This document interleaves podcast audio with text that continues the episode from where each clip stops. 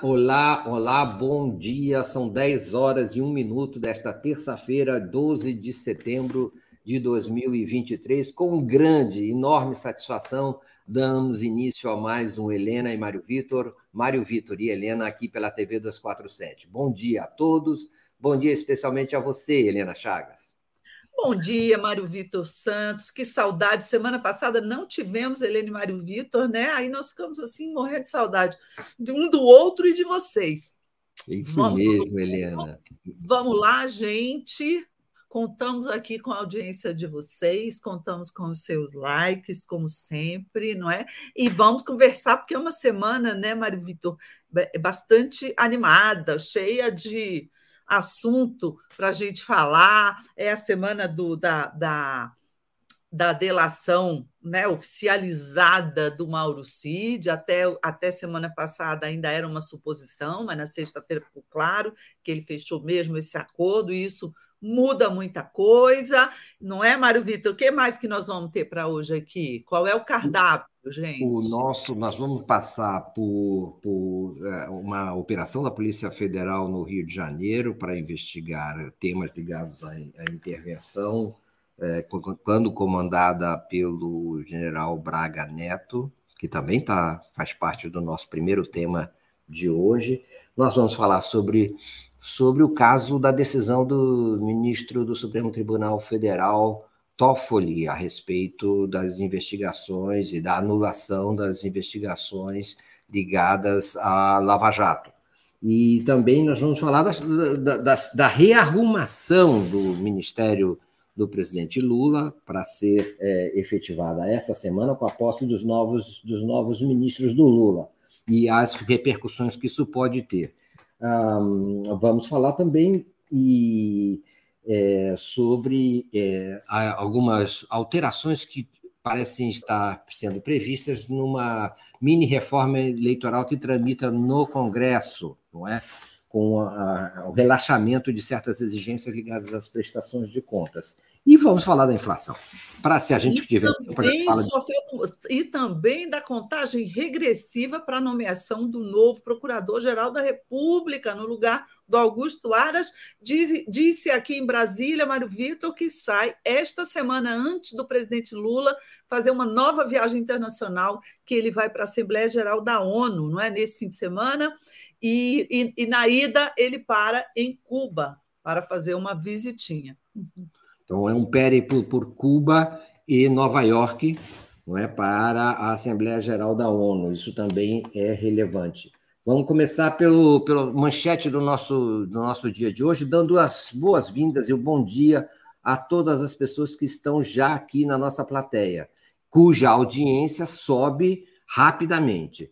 Ao, o Rodrigo Dias Benjamin nos manda simpática mensagem do Cabo de Santo Agostinho, em Pernambuco, a Fábia da Paz também registra a sua presença. Obrigado, Fábia, obrigado, obrigado a todos, como várias pessoas que estão aqui já na nossa área de comentários. Se você está nos assistindo, por favor, compartilhe essa transmissão com as pessoas que vocês julgam que tenham interesse nesse nosso conteúdo. Se quiserem, uh, podem também apertar o sininho, dar o like aí, que isso ajuda a aumentar o alcance do nosso encontro.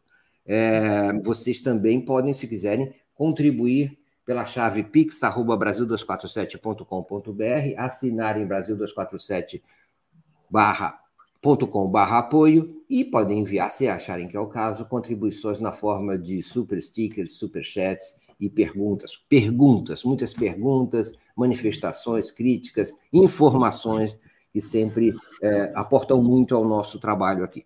Eliana Chagas, Cid vai entregar os generais golpistas?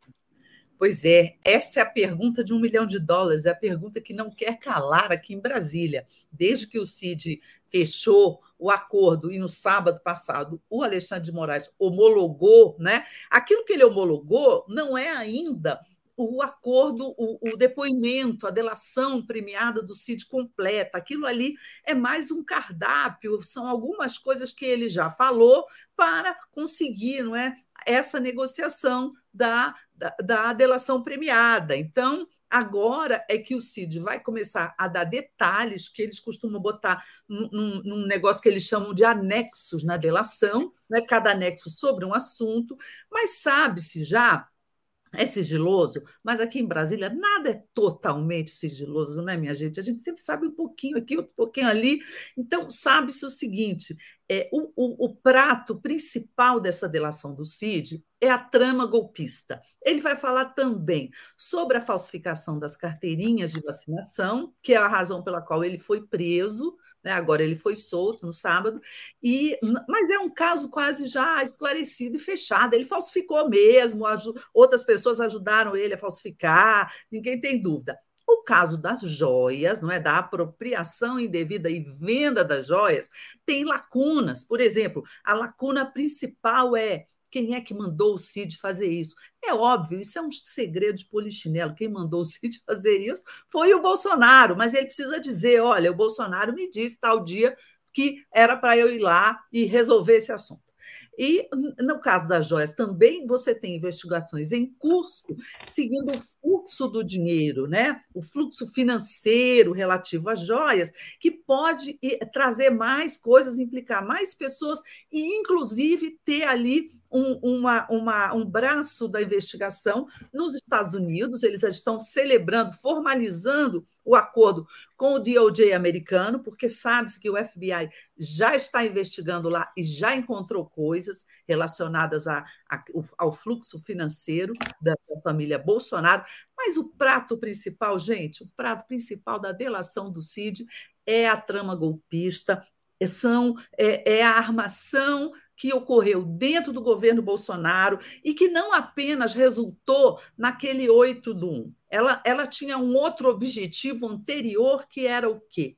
Impedir a posse do Lula era desacreditar primeiro, antes da eleição do segundo turno, desacreditar as urnas eletrônicas e depois fazer uma intervenção no TSE, é, é, destituir o Alexandre de Moraes e outros ministros. Nós temos, é, é, foram encontradas, não é, minutas e roteiros do que seria esse golpe, tanto no armário lá do Anderson Torres como no celular do próprio Cid. Então, basta ele abrir a boca e dizer quem é que te mandou esse roteiro de golpe, prevendo uma GLO, prevendo é, medidas absurdas não é? De, de, de, de, intervenção no Estado democrático de direito, basta perguntar quem é que te mandou isso aí, né? onde circulou, onde foi discutido esse assunto.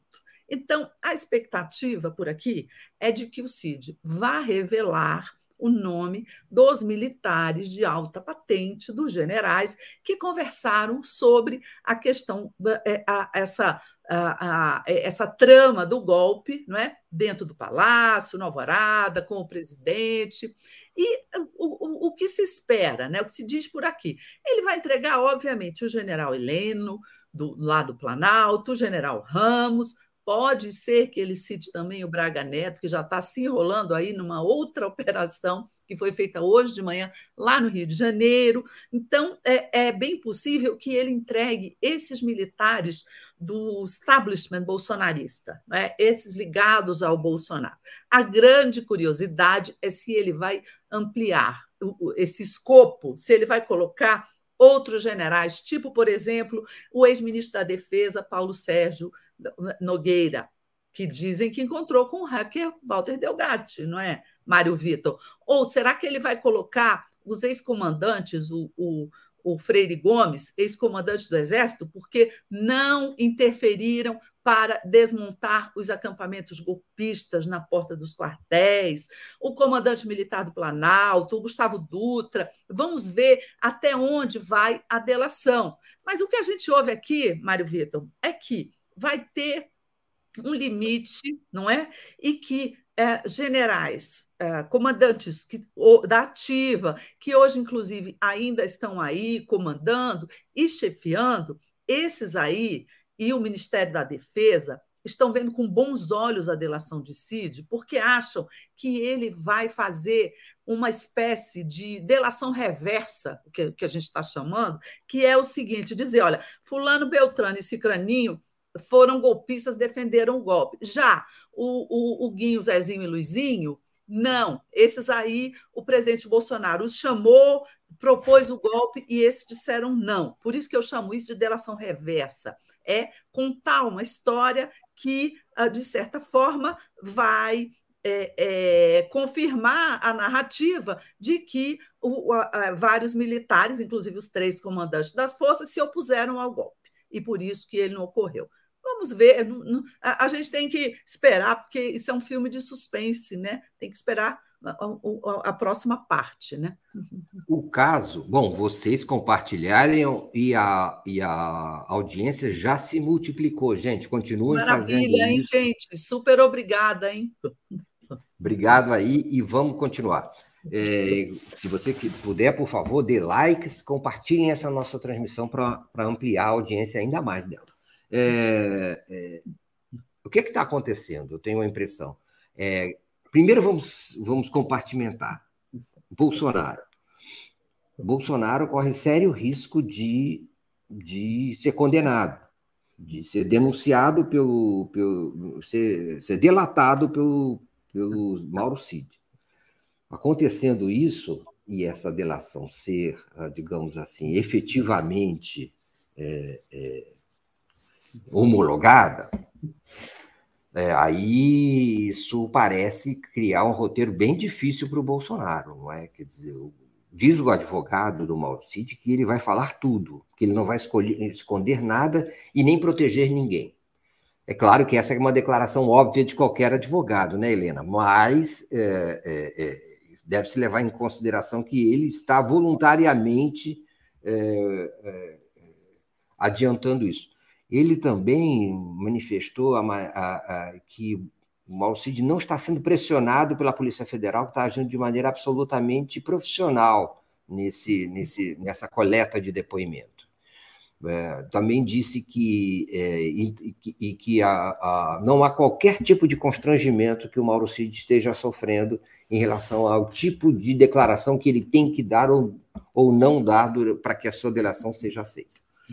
É, mas a delação implica, em geral, segundo a lei é, é, das organizações criminosas, em que está prevista a delação, implica que o investigado colabore com, com fatos relevantes relativos à investigação. Fatos relevantes nesse caso, evidentemente, são estão ligados ao envolvimento eh, do chefe da, da organização eh, supostamente criminosa, que é o que seria o, o, o presidente da República, eh, Jair Bolsonaro, o ex-presidente da República. Então, eh, se supõe que esse envolvimento será é, estabelecido e se tem uma convicção mesmo generalizada.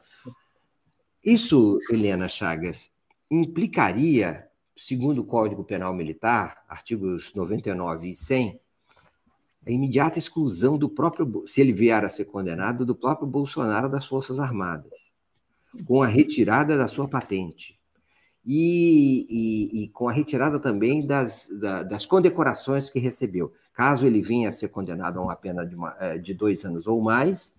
Eh, e qualquer desses crimes parece implicar, por exemplo, peculato, que é esse desvio das joias, essa apropriação de patrimônio público, já o enquadraria nessa, nessa situação de prisão, e prisão de mais de dois anos implica essa perda de patente, exclusão do exército, retirada das condecorações. A situação é muito séria para o Bolsonaro. É muito, é muito aparentemente vai ser é, grave a situação dele. É, até, os, até a, a, pensão que ele recebe como é, militar da reserva seria, seria retirada e passada para a mulher, Michele, como viúva. Então, é, essa, esse é o caso dele. Claro que é, são várias acusações e qualquer delas implicaria, é, uma, se implicar uma condenação, implicaria essa pena de retirada, expulsão, exclusão da patente e do exército. É, há também, né, aí a outra questão, Helena, como é que fica a repercussão disso sobre os outros generais envolvidos e será que eles serão mesmo envolvidos? Eu acho, Mário Vitor, que serão envolvidos, é, mas eles já estão na reserva, não é? O Heleno, o Braga, o Ramos, não é? Tenho impressão que ah, pode, pode ser que, se vierem a ser condenados, não é? Percam aí as vantagens, a pensão do, do exército, pode ser. Isso aí, isso aí, por si só, não é? Mesmo que a, que a mulher, como viúva, receba pensão, isso é uma desonra, não é? Para militares, isso é uma coisa muito séria. Então, é, de qualquer jeito, isso afeta. Agora, por exemplo, o Mauro Cid, não é? Que todo mundo diz, não, o Mauro Cid, por enquanto, não será punido pelo Exército, porque ele está nas mãos da Justiça. Primeiro, ele será julgado pelo Supremo Tribunal Federal, mas depois que ele fez essa delação premiada, o que, que é uma delação premiada? A pessoa delata em troca de receber vantagens. E as vantagens são geralmente é, descontos não é na pena não, do, pelo crime que a pessoa cometeu, não é? Então, se ele ia receber uma pena de quatro anos ou um peculato ou mesmo é, é, trama golpista, não sei se ele será acusado de trama golpista na medida em que ele vai entregar outras pessoas, mas também pode. Enfim, se ele for é condenado também, como você disse no caso do Bolsonaro, a mais de dois anos de cadeia, apesar da delação premiada, ele também entra nessa, é, é, nessa linha aí de tiro de expulsão do Exército. Mas eu não sei, eu estou com o palpite de que, dependendo da delação dele, dependendo da utilidade da, da delação, dependendo de tudo que ele vai falar ali, é, é, é possível que ele receba uma pena menor e acabe não sendo expulso do Exército. Vamos ver, vamos ver. O que eu acho é que não vai haver uma devassa nas Forças Armadas, essa depuração profunda que muita gente é, é, defende, prevê, com razão, dizendo que esse seria o momento né, de você ali é, é, depurar mesmo, tirar todos os golpistas de dentro das Forças Armadas.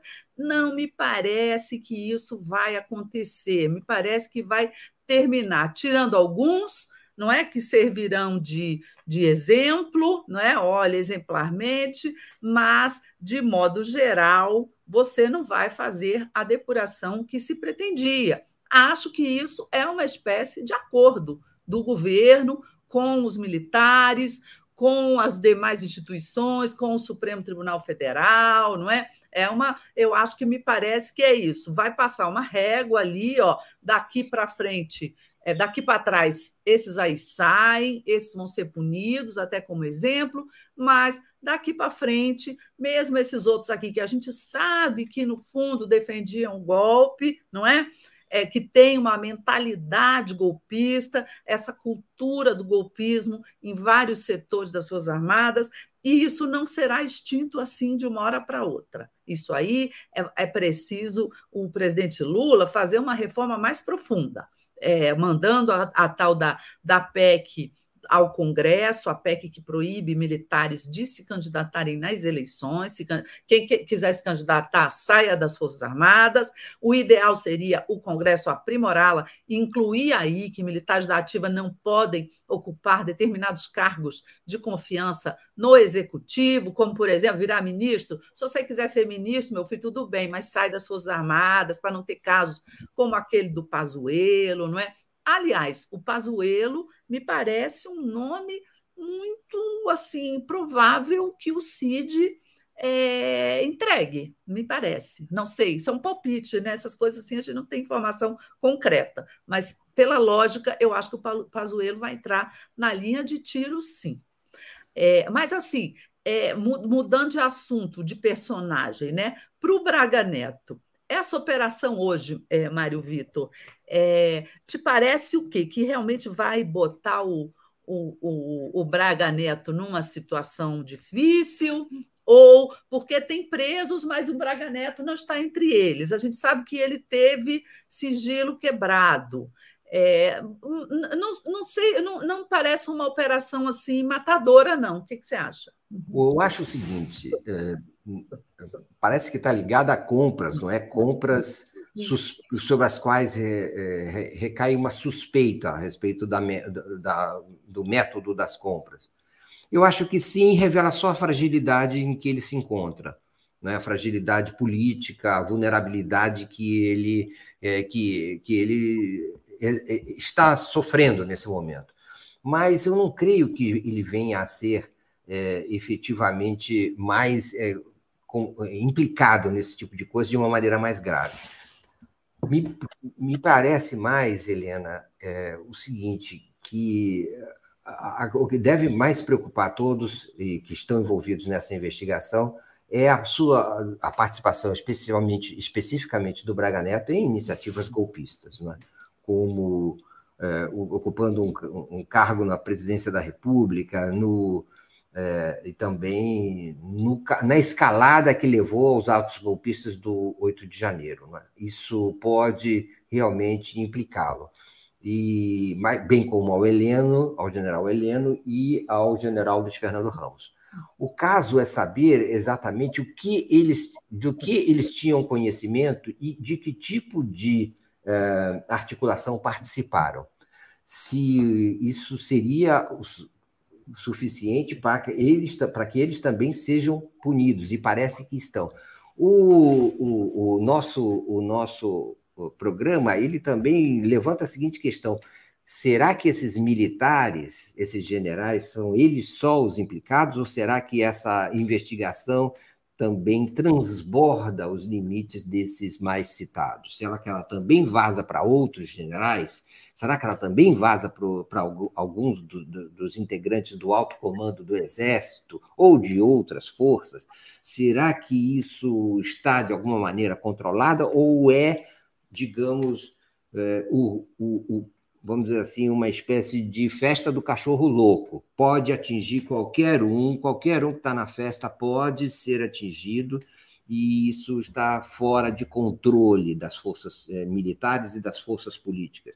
O presidente Lula, Helena Chagas, a gente tem que lembrar, nessa semana que nós não podemos fazer o Helena e Mário Vitor, houve, a semana, houve o Dia da Pátria dia 7 de setembro, em que o presidente Lula demonstrou, fez questão de demonstrar sua, digamos assim, sua aliança, o seu apoio, ah, ou sua união com eh, os grandes eh, chefes das forças militares do Brasil ministro da Defesa e os outros chefes das outras forças. Isso também, também parece ser uma mensagem no sentido de que, do, do ponto de vista da presidência da República, se quer uma espécie de é, contenção, que haja uma espécie de contenção que não é, é, espirre, que não manche áreas que podem, digamos, que já estão pacificadas e que podem ser tragadas pela crise, por uma crise, caso é, essa investigação é, se, se dê de uma maneira descontrolada. É, há uma, uma, certa tensão sobre que isso pode também é, é, é, afetar o próprio apoio político ao presidente Lula e ao governo do presidente Lula, né? se vale dessa noção de pacificação nesse momento, não é, Helena? concordo com você, Mário Vitor é, eu acho que há ali uma espécie de pacificação do Lula em relação ao, aos militares, desde que eles cumpram algumas das, das exigências dele, que é, é, é punir alguns golpistas, é, sair do cenário político, apoiar a aprovação dessas medidas no Congresso, que tire os militares do cenário político. É, me parece que é isso. Em troca, ele vai dar recursos para as Forças Armadas, para elas cumprirem lá sua missão, lá na fronteira, etc. É, isso não deixa de ser um acordo, isso não é uma, uma, uma depuração profunda das Forças Armadas, mas é o que o Lula pode estar fazendo nesse momento. Eu acho, nesse sentido, eu acho que, é, como você falou aí, não vai ter festa do cachorro louco, não festa do cachorro louco, tipo assim, opa, todo mundo entra na dança. Não, eu acho que não. Aí, por quê? Vamos examinar o CID, o lado do CID psicológico, né? Ele sabe que, que, que na mão dele está ali o destino de muita gente. Claro, ele faz a delação, mas tem que ser comprovado. Não adianta ele dizer, ó, oh, o general Heleno estava lá naquela reunião combinando o golpe. Não, tem que ter a quebra do, do, do, do, sigilo do general, telemático, tem que ver com quem ele falou, tem que ver o que ele fez, até que se chegue a acusar uma denúncia, não é um julgamento e, e uma condenação. Não é só os, o que o Cid disser que vai condenar os, os generais envolvidos no golpismo. Porém, é, o que ele disser é muito importante. Mas vamos ver, vamos botar um pouco a, a camisa, não, a farda do Cid aqui. Vamos pensar com a cabeça dele.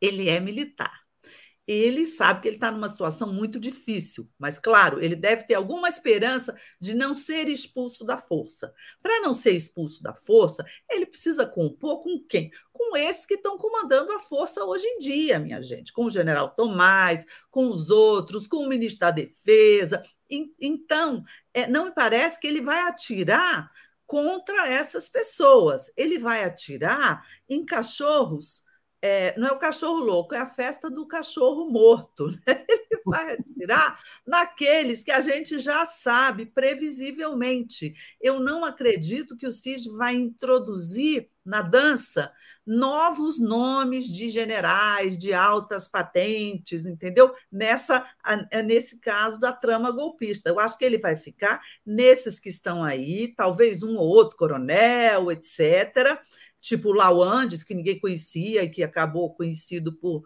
por trocar mensagens golpistas com ele, mas eu, eu acredito que ele não fará isso. Ele vai querer salvar o pai, não é? O pai já está na reserva, mas é, é, com a delação dele, ele pretende salvar o pai de uma acusação, de uma denúncia, de uma condenação não é pelo fato de ter sido receptador ali de joias nos, nos, Estados Unidos. Ele vai dar uma versão de que o pai nem sabia se a, se a joia, o presente era legal ou ilegal, que o pai estava por fora, só ajudou ele porque ele era filho, etc. Não sei se vai colar, não sei o que a investigação vai dizer, mas isso é uma probabilidade bastante forte, né? Que ele quer salvar o pai, ele quer salvar a mulher dele também, que também está no caso das carteiras de vacinação, e também parece que tem mensagens golpistas dela defendendo golpe, etc. Mas ele também quer preservar a mulher. E a ele próprio, no fundo, ele deve ter alguma esperança de não ser expulso do, do exército. Nesse sentido, ele não fará uma delação é, de una bomber, ele não vai, não vai implodir, implodir, implodir o quarteirão dele, com ele dentro. Mas, enfim, forma, vamos mudar de assunto, não é? Temos tanto assunto aí pela frente, não é, parceiro? De qualquer forma, isso ainda vai gerar muita discussão, não é, Helena? E Ai, a gente certeza, vai acompanhar. É, né? é uma coisa é. de meses, não é uma coisa de semanas. Eu tenho a impressão que isso é uma coisa que vai, por, vai entrar por meses e talvez chegue até o ano que vem. É, vamos então para onde, Helena? Onde a gente vai agora? Vamos no caso, no caso do Toffoli? Vamos, vamos no caso do Toffoli. E há, há, recursos contra a decisão dos Toffoli, não é isso? A respeito da anulação de toda a investigação, na verdade, da Lava Jato. É isso, Helena?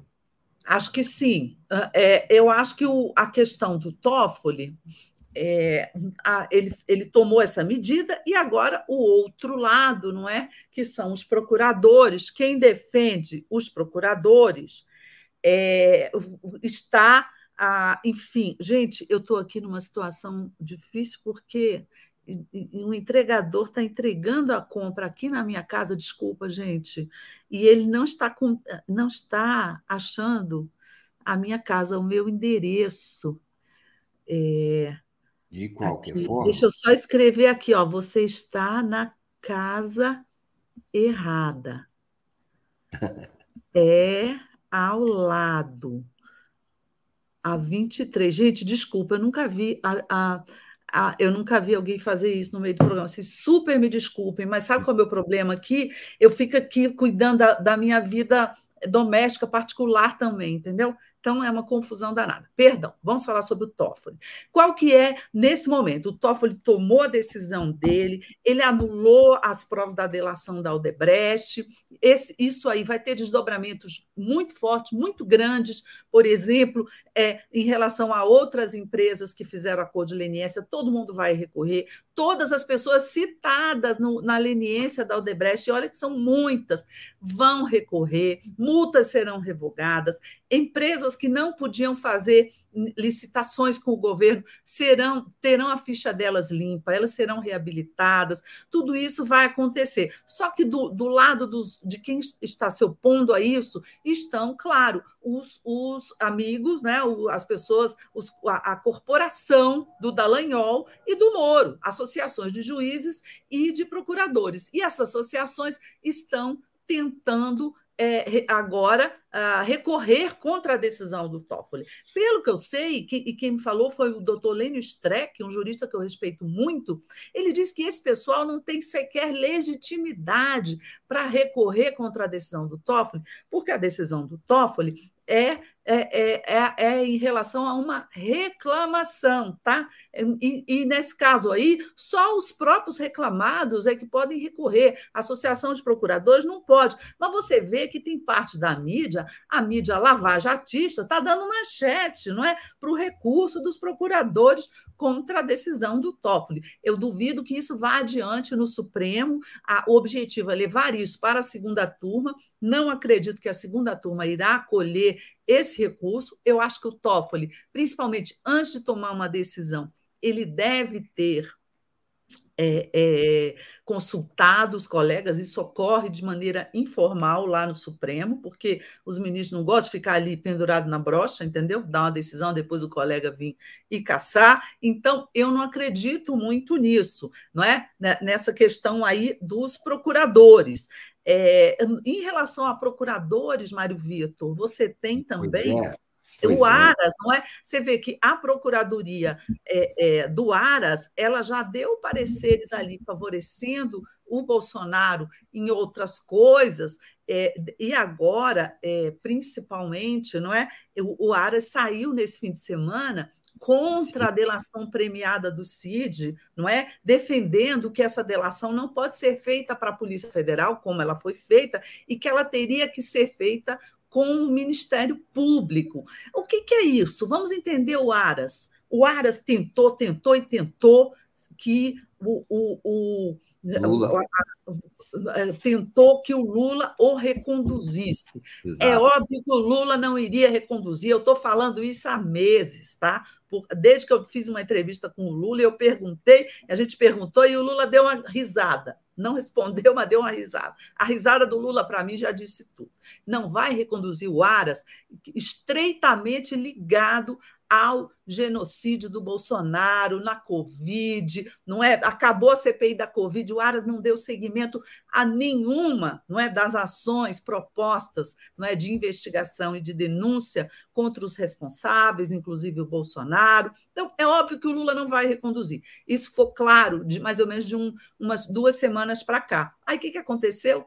O Aras voltou a ser o Aras, né? Ele voltou a quê? A defender o Bolsonaro. Então, é apenas isso. Essa semana, muito provavelmente, é, é, Mário Vitor, Lula vai escolher o substituto do Aras e essa página estará virada, não vai ter mais esse tipo de tentativa de é, sabotar né? É, medidas é, é, para o governo Lula. O fato é que, na verdade, essa, é, tudo isso ocorre, como você muito bem relacionou, a, a reação ao, à decisão do, do Toffoli de um, ceifar toda a árvore contaminada da Lava Jato, toda a árvore contaminada, é, acabou por, porque, não tem, porque ele não tinha outra saída.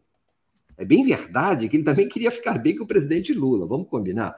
Mas o fato é que também ele não tinha outra saída. Diante das evidências reveladas pela Operação Spoofing, toda a combinação existente entre eh, Sérgio Moro, os procuradores, a maneira absolutamente ilegal como foram trazidos eh, informações da Suíça, dos Estados Unidos, eh, drives, hard disks trazidos em sacolas de supermercado por procuradores, promotores, é, que sem autorização do Departamento Internacional do Ministério da Justiça, de colaboração com esses países, enfim, provas adulteradas, todas provas fabricadas, plantadas, combinações entre o juiz e os promotores, tudo isso é, criou, criou uma situação absolutamente é, indefensável para a Lava Jato. Então, o Toffoli teve que fazer isso, era também conveniente do ponto de vista político. Agora, isso coincide com, as, com a indicação do novo, do novo Procurador-Geral da República. Então, os, os, a Associação dos Promotores é, trabalha sobre nesse recurso contra a decisão do, do Toffoli também como uma forma de influenciar a escolha, né? influenciar a escolha que o presidente Lula vai fazer. Não é? Há uma listas e listas de nomes diante do presidente da República e eles querem fazer isso. Ao mesmo tempo, Helena, vale lembrar que há uma competição aí entre é, procuradores, Procuradoria-Geral da República, Ministério Público e a Polícia Federal sobre quem toma a frente dessas investigações. Há duas instituições aí em confronto, o Poder Executivo e o Estado os representantes do Estado, não é? toda a autonomia que os procuradores têm e que ganharam ao longo das últimas décadas e que está, de certa maneira, aí relativizada nesse episódio, quando quem ganha, quem ganhou o protagonismo até agora foi a Polícia Federal. Então, tudo isso parece ser também é, uma tentativa de retomada da iniciativa da parte do Ministério Público junto uh, aos poderes. Né? Tudo isso está concorrendo ao mesmo tempo. É, é, o fato é que, como você disse, provavelmente não haverá recurso possível, cabível, é, é, em relação à decisão do Toffoli e a Lava Jato está, de certa maneira, anulada a ver como serão as repercussões disso. É, né, Helena? E aí, para onde a gente vai é, agora? Ah, antes de a gente. não, só para falar mais uma coisinha aqui do Ministério Público e Polícia Federal. Essa é uma disputa antiga, mas o Supremo Tribunal Federal ele já decidiu várias vezes aceitar as delações premiadas negociadas pela Polícia Federal, desde que, claro, o Ministério Público depois olhe e aprove, não é? E, e nesse caso aí, me parece o seguinte: é, não adianta a, Procuradoria do Aras, que já está no, no, final, berrar, porque o Alexandre, na hora que o Alexandre homologou no último sábado a delação premiada do Major Cid, do Major, do Tenente Coronel Cid, é, o, esse assunto está tá resolvido. A última palavra é do Supremo. O Supremo aceitou a delação que a Polícia Federal lhe ofereceu e ponto final, né? Acabou. Agora falou aqui de PGR. Nesse momento, a disputa pela PGR está afunilada entre dois nomes, que é o procurador Bigonha, não é? E o procurador Paulo Gonet. Os dois são subprocuradores da República. O Gonet, inclusive, é aquele procurador que atuou junto ao TSE. Paulo Gonet tem o apoio dos ministros lá, do Alexandre de Moraes, tem o apoio do Gilmar Mendes, mas um passarinho me contou que o nome que hoje está com mais força junto ao presidente Lula é o do Antônio Carlos, acho que é Antônio Carlos Bigonha, porque ele é um procurador é, mais à esquerda, com um posicionamento político mais próximo do PT, e que, nesse momento, a essa altura, o, o, o, o PT e as, e as forças do campo progressista estão se mobilizando em favor do Bigonha. E eu acho bastante possível que o presidente Lula acolha é, é, é essa, essa sugestão aí, por quê? Porque ele vai querer é, é, ter autonomia para nomear para o Supremo Tribunal Federal é, quem ele quiser, e com isso ele vai estar desconsiderando a campanha que uma parte das forças progressistas está fazendo por uma mulher, uma mulher negra na próxima vaga do Supremo que é a da Rosa Weber, né? E eu apoio totalmente que seja uma mulher, digo, entre parênteses, né? Porque se não for, o, o Supremo voltará, voltará a, ter, a ter apenas uma mulher, que é a Carmen Lúcia. Ele, ele tem apenas duas de onze, né? Mas como vai um homem, vai ter apenas uma porque existe hoje aqui em Brasília também quase uma certeza de que Lula não vai botar uma mulher no Supremo. Ele botou mulheres no STJ, ele no, no na, na, PGR vai provavelmente se compor com a esquerda, com as preferências da esquerda, e até por isso ele vai nomear para o Supremo alguém que seja ali uma pessoa muito próxima dele. Eu, pessoalmente, acho que o nome mais forte hoje é o Jorge Messias, ministro da AGU. Exato. O, vou ler aqui alguns comentários. O Armando Novaes fala: o Aras fez isso para ajudar Bozo a ter uma carta debaixo da manga e entrar com um recurso, como o Bozo fez ao ficar calado na Polícia Federal com um argumento lançado pela Lindora. Exatamente, Armando. É, você está por dentro das coisas. É por aí que a coisa vai. Uh, a é. Sônia Goldfeder fala: Aras mostrou quem realmente é e sempre foi. Fora Aras. Aqui uma campanha contra o Aras no, na nossa área de comentários. E eu vou voltar aqui para um outro tema que já passamos, mas que a gente precisa registrar, que é do Gilberto Cruvinel. Ele fala: Helena e Mário depois que tudo passar, o Brasil vai se curvar às Forças Armadas e decretar anistia aos militares que sujaram as mãos? A história vai se repetir?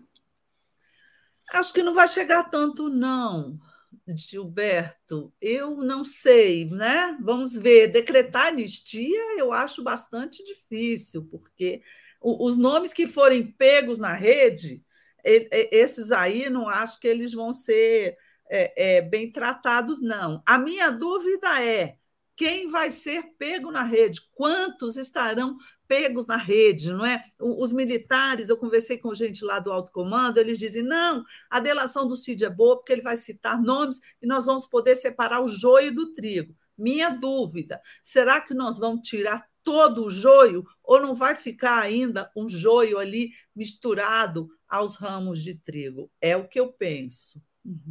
O, Para onde a gente vai agora mesmo, Helena? Para onde você quiser. Poder... Vamos, vamos para a agenda da semana, gente? Vamos, não, não, não, vamos continuar falando do, agora de Brasília, dos ministérios. Há uma, é, a, vai, há uma mini reforma ministerial e os ministros, os ministros indicados estão para tomar posse, não é?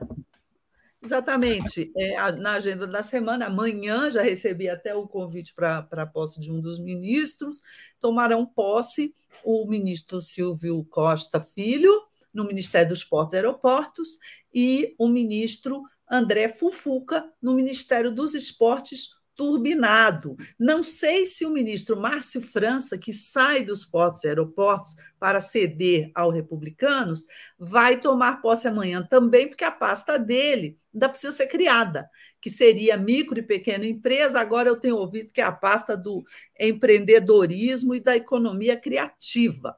O fato, Mário Vitor, é que há uma tremenda eh, briga de bastidores aí. Em primeiro lugar, por nacos da gestão federal, da administração, não é? A serem encaixados nesses ministérios. Quando você altera um desenho, briga política por trás. Por exemplo, o novo Ministério dos Esportes, turbinado, que tirou, quer dizer, o Lula tirou, fez uma, uma destituição dolorosa, que foi da Ana Moser, né? Mas o, o Fufuca, que é muito ligado ao Arthur Lira, ele não vai receber apenas o ministério é, é, da Ana Moser, a, a, negociação é que ele receba o Ministério da Ana Moser mais uma parte da regulação não é? e fiscalização da, da, da tributação das apostas esportivas, das, daquelas apostas online, não é? Que estão sendo regulamentadas num, num projeto no Congresso, e tem uma secretaria que hoje está no Ministério da Fazenda, que cuida desse assunto. E aí o Ministério quer o controle sobre, sobre, sobre esse setor e também a arrecadação desse, uma parte da arrecadação desse imposto. E aí os ministérios, o Ministério do Turismo, pelo que eu sei, é, já cresceu o olho também, que é um outro pedaço dessa arrecadação. Então, você está tendo, enquanto o ministro toma posse, você está tendo ali uma tremenda queda de braço em torno dessa pasta.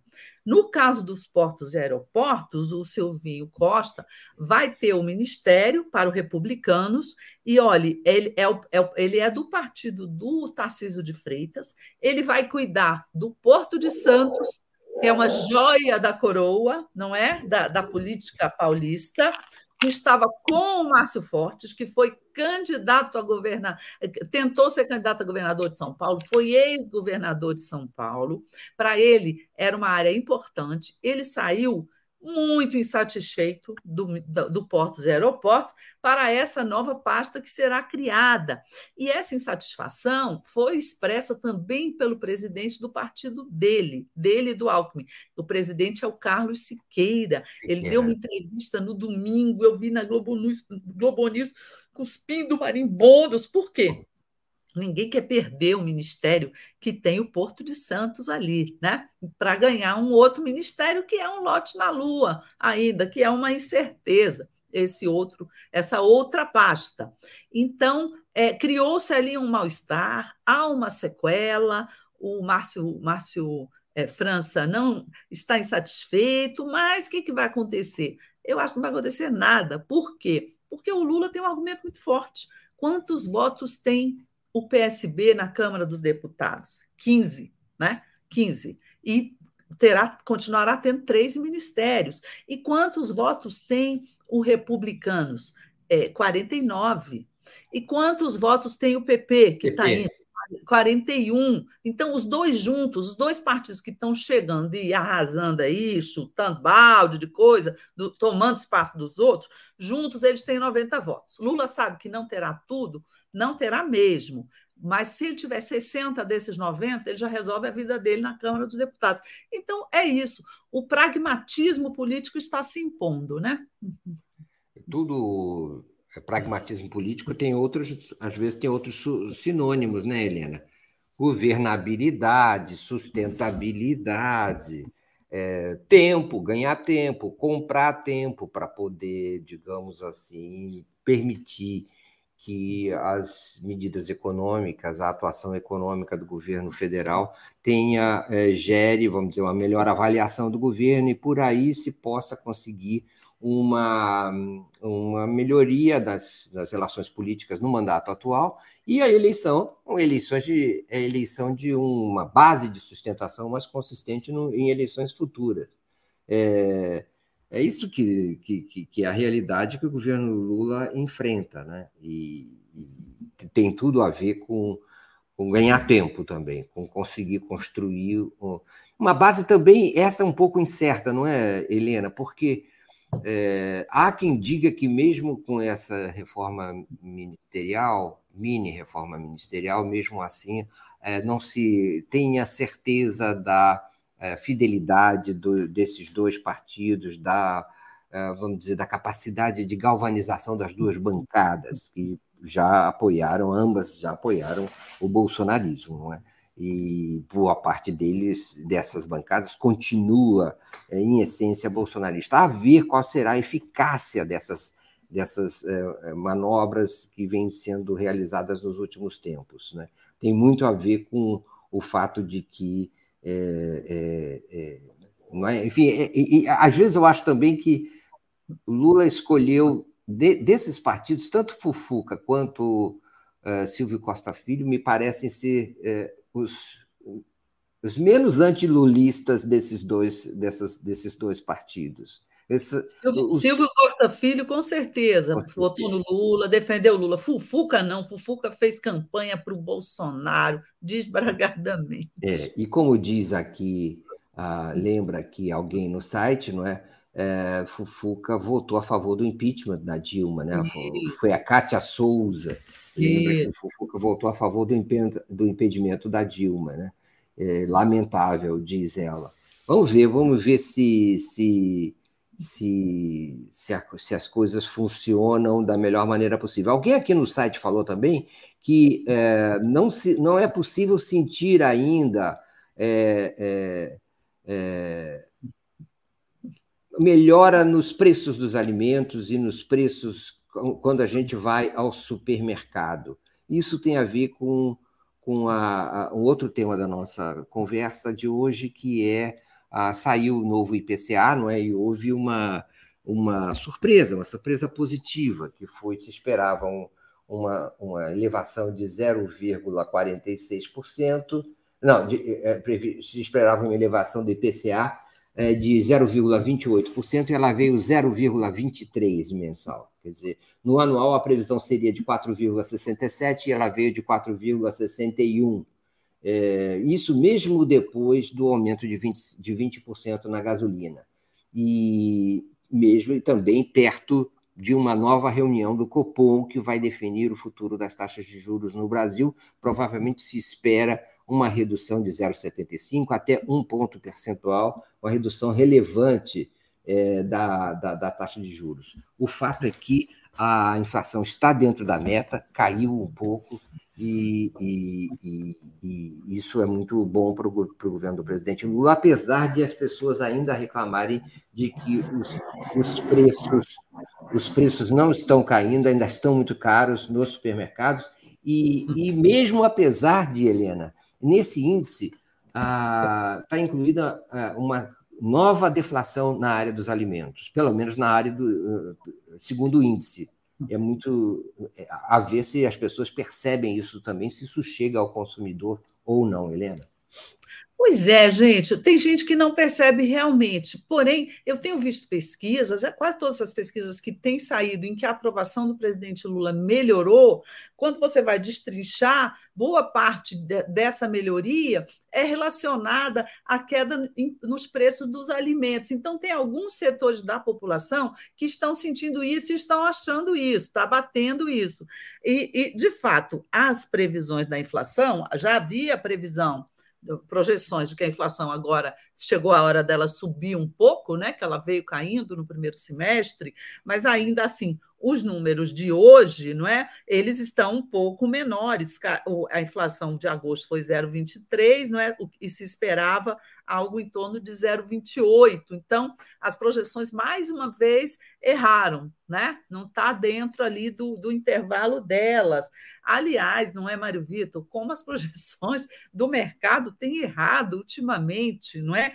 A gente tem visto em relação ao PIB, em relação à própria inflação, em, em, em, eu, a, gente tem notícia assim aqui e ali de que esses economistas ligados a essas a, a agências de risco, não é, ligadas a, a, a agências de investimento, a grandes bancos, eles estão lá tentando é, é, refazer ali suas fórmulas, recalcular, procurar em que é que nós estamos errando, etc. Porque eles estão errando muito, minha gente. Né? Helena, né? Helena, é Helena. Fato, né?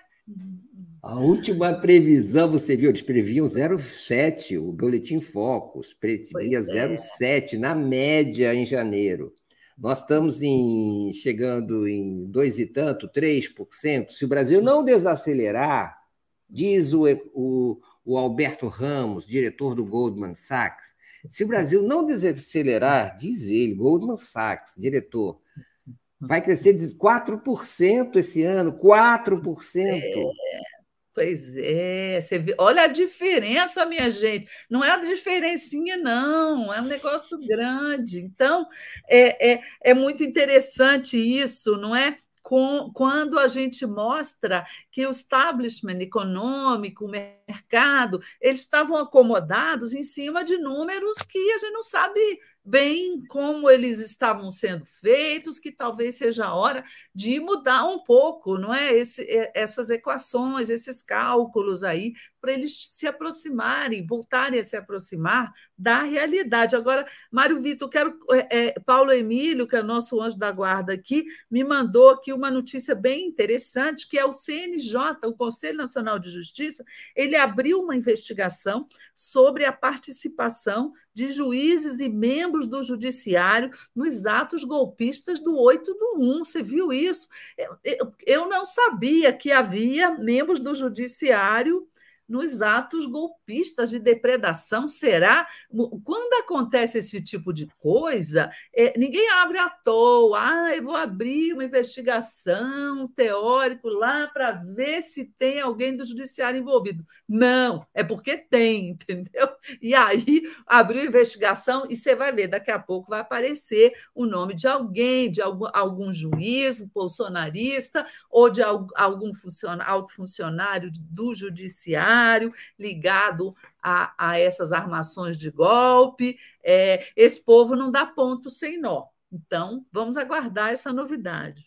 O João, Júlio César Beraldi diz: alimentos, depois de aumentados, abaixar os, os preços é difícil, pois a demanda é sempre alta. Verdade.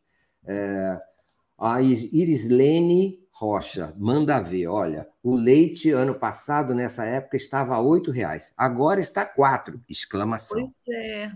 Eu tenho é. essa percepção. Eu estava mesmo aqui esperando a minha compra e acho que eu levei um golpe, porque o entregador me disse que não, não achou o endereço e foi embora. Mudou o preço. Mudou eu estou aqui presa, não pude ir lá correr atrás dele na rua, né? Mas a, essa minha compra, que eu faço muito pela internet, ela está mais barata do semanal, não é, do que ela estava antes. Então, eu, como dona de casa, eu tenho a experiência dos preços mais baixos, sim. É, a Cláudia Cassarotti fala: eu percebi uma redução no preço dos alimentos. A Flávia Assis diz: eu vou dia sim, dia não ao supermercado e percebo claramente a queda dos preços Aí. dos produtos. É, é, a percepção geral. O Diego Moura Espírita fala: eu faço compra todo mês de mercado, melhorou pouquíssimo. O pobre sabe que não melhorou o suficiente. Então, tem essas avaliações uh, diferentes, não é? De, variadas a respeito do, do, do dos preços. Uh, aí fala o, a Cátia Souza: o preço do cimento está estranho, diferenças de preços significativas. Hum. Ah, é? Engraçado, né? E o preço do cimento é um indicador muito importante, não é? É, é, eu, eu ouvi hoje de uma fonte que me ligou cedinho para falar do, da, do, do, da decisão do Toffoli, que essas empreiteiras todas que estavam proibidas de, de, de fazer obras com o governo vão agora aproveitar esse PAC que o governo está lançando e que vai ter um crescimento muito grande da construção civil no país nos próximos meses. Pode ser que o o preço do cimento tem alguma relação com isso. Eu não sei, porque eu não entendo muito dessa área da construção civil. Rinalda, Rinalda Tenório fala, aí também com especificidades: preço das carnes vermelha e branca, peixes, legumes e hortaliças e leite baixaram sim, pelo menos no supermercado que faço minhas compras, tá vendo? O, o, a Sônia Regina Barros, olha só que interessante. O óleo estava 13 reais, agora está que cinco reais. Comprei ontem. Nossa, que diferença significativa. Pois é, pois é. Eu não posso deixar de, de, de, de, de ceder à exigência do Max e de outras pessoas. Por favor, Mário Vitor, com a reforma ministerial, o Porto de Santo corre risco de ser privatizado pela pressão do Tarcísio? Interessante a questão, viu? Interessante. Não acredito.